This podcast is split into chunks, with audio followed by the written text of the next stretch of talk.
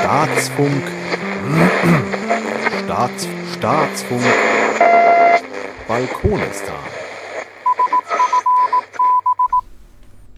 4. August 2016 Selbermach Deo Wupp wupp, eine neue Kategorie.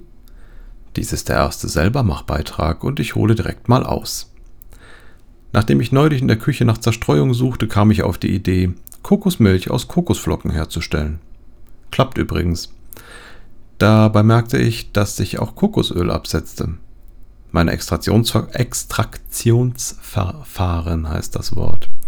Meine Extraktionsverfahren waren denkbar schlecht und so gewann ich vielleicht 10 Gramm Fett aus 100 Gramm Kokosflocken. Doch meine Neugier war geweckt. Was macht man jetzt damit? Meine Recherchen ergaben, ja, kannst du viel mitmachen, vor allem Kochen und Kosmetika. Und es kostet nicht die Welt. So circa 4 Euro für 200 Gramm bei einer großen Biomarktkette. Neben Zahncreme und Rasiercreme weckte ein Rezept für Deo mein Interesse. Grob geht es so.